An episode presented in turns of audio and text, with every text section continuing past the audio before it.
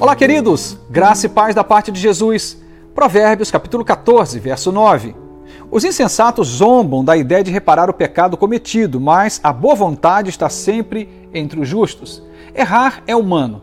Somos pecadores, falharemos, cometeremos erros na nossa história aqui na Terra. Não tem como você se isentar dessa condição. Somos pecadores. Mas a grande questão é que, à luz da palavra de Deus e da intervenção do Espírito Santo de Deus na nossa vida, é muito importante. Então, logo tenhamos cometido alguma falha, sejamos tomados por essa consciência de Deus ou da palavra de Deus e praticarmos o arrependimento. E no nosso coração, fazemos uma proposta de irmos num caminho de mudança. Mas falta um detalhe: não basta você tomar consciência do erro, arrepender-se e mudar, se você também não se propor a fazer reparação. Há sempre alguém machucado no meio do caminho há pecados que cometemos contra nós mesmos ou contra os princípios de Deus, que nem sempre envolve um terceiro, mas em regra geral, todo erro que cometemos vai terminar em um erro contra alguém. É um negócio que você fez de forma injusta, é uma palavra deferida a alguém que machucou, que feriu, é uma mentira, uma difamação, uma calúnia. Há sempre alguém do outro lado que foi ferido por algum pecado que eu e você tenhamos cometido. Essa é a regra geral. Significa dizer que tão logo tenhamos consciência, à luz da palavra de Deus, que cometemos aquele erro. Quando eu falo consciência, não me remeto à nossa consciência, mas à consciência divina.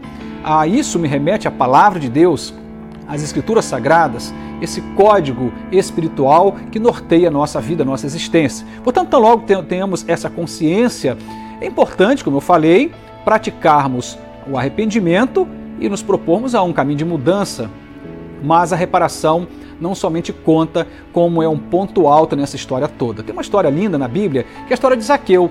Ele era um comprador de impostos, fraudulento, desonesto, enriqueceu inclusive as custas dessa condição de desonestidade. Mas ele tem um encontro com Jesus. Jesus vai até a casa dele e essa experiência de transformação, de metanoia, de conversão de Zaqueu, faz com que no dia seguinte ele não somente tenha essa consciência de que errou, de que falhou, mas ele se propõe a um caminho de reparação, de devolver àqueles que ele lesou aquilo que ele havia retirado. E aí é interessante observar que esse é um princípio não só para Zaqueu, para todos nós. Quando cometemos um erro, uma falha contra alguém, é muito importante não somente tomar consciência, arrepender-se, aqueles que até oram, dizem para Deus do seu arrependimento, mas não fez reparação. Você feriu alguém com palavras? Volta até essa pessoa, peça perdão, repare esse erro. Você fez um negócio e você entendeu que foi injusto? Devolva aquele dinheiro, faça uma reparação. Se você levantou uma calúnia, uma difamação, vá lá e conserta isto. Reparar o erro é importante, diz a palavra aqui, que os insensatos zombam dessa situação.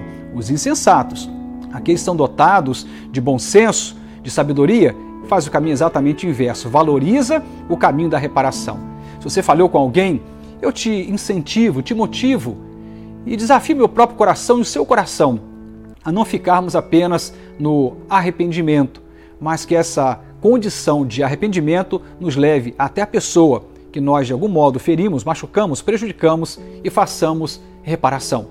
Que Deus nos ajude. Amém.